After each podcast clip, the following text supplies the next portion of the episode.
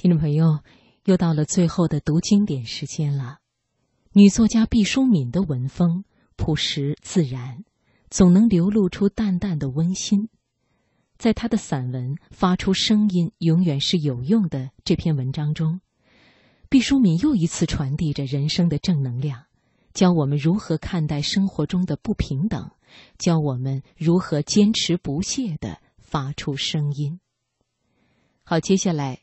读经典，请听毕淑敏的散文。发出声音，永远是有用的。岁月匆匆，经典永存。读经典。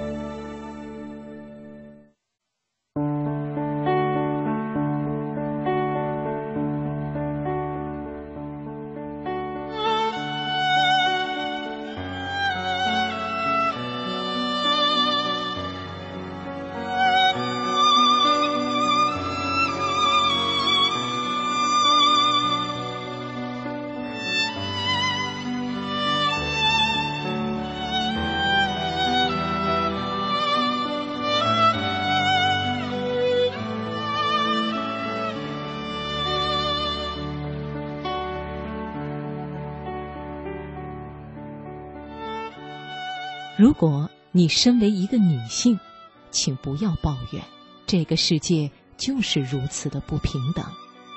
在你以前很久就是这样了，在你以后很久也会是这样。所以，他等待着你的降临和奋斗。你的降临和奋斗，也许什么也不能改变，也许能让它变得更美好一些。但是，起码这个世界因为有了你的存在而有了希望。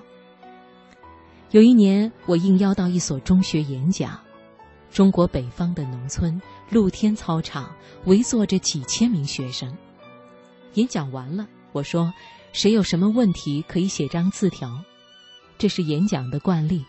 我有什么地方说的不妥当，请大家指正。”孩子们掏出纸笔，往手心哈一口热气，纷纷的写起来。老师们很负责的在操场上穿行，收集字条。我打开一张字条，上面写着：“我很生气，这个世界是不平等的。比如，我为什么是一个女孩呢？我的爸爸为什么是一个农民，而我同桌的爸爸却是县长？为什么我上学时要走那么远的路？”我的同桌却坐着小汽车，为什么我只有一支笔，他却有那么大的一个铅笔盒？我看着那一排钩子一样的问号，心想：这是一个充满了愤怒的女孩。如果她张嘴说话，一定像冲出了一股乙炔，空气都会燃起蓝白的火苗。我大声的把她的条子念了出来。那一刻，操场上很静很静，听得见遥远的天边有一只小鸟在嘹亮的歌唱。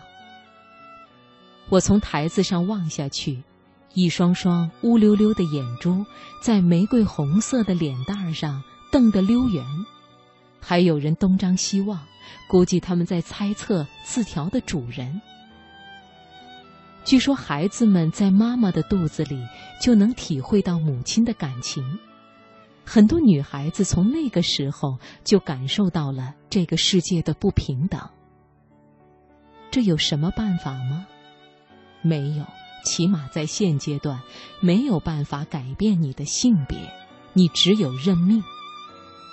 我在这里说的命，不是虚无缥缈的命运，而是指你与生俱来的。一些不能改变的东西，比如你的性别，比如你的相貌，比如你的父母，比如你降生的时间地点。总之，在你出生以前就已经具备的这些东西，都不是你所能左右的，你只能安然接受。不要相信别人对你说的“这个世界是平等的”那些话，在现阶段，这只是一厢情愿。不过，你不必悲观丧气。其实，世界已经渐渐的在向平等的灯塔航行。比如，一百年前，你能到学堂里来读书吗？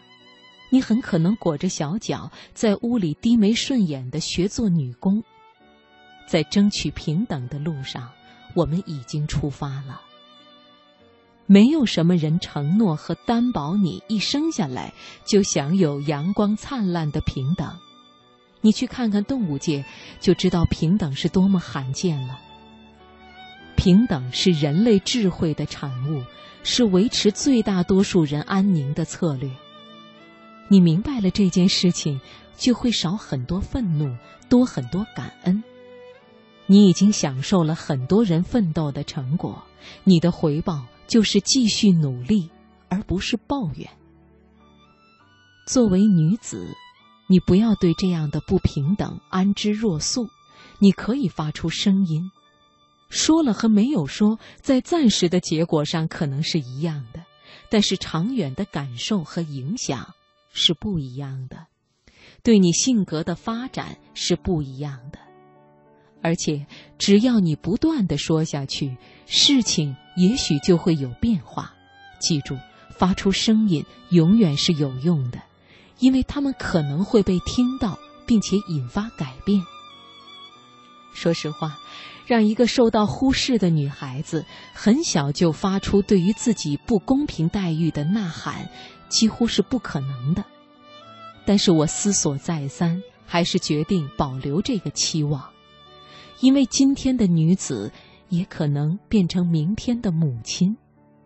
如若他们因循守旧，照样端起了不平等的衣钵；如若他们的女儿发出呼声，也许能触动他们内在的记忆，事情就有可能发生变化。当然了，如果女孩子长大了，到了公共场合，这一条就更要记住，并且择机实施。记住，呐喊是必须的。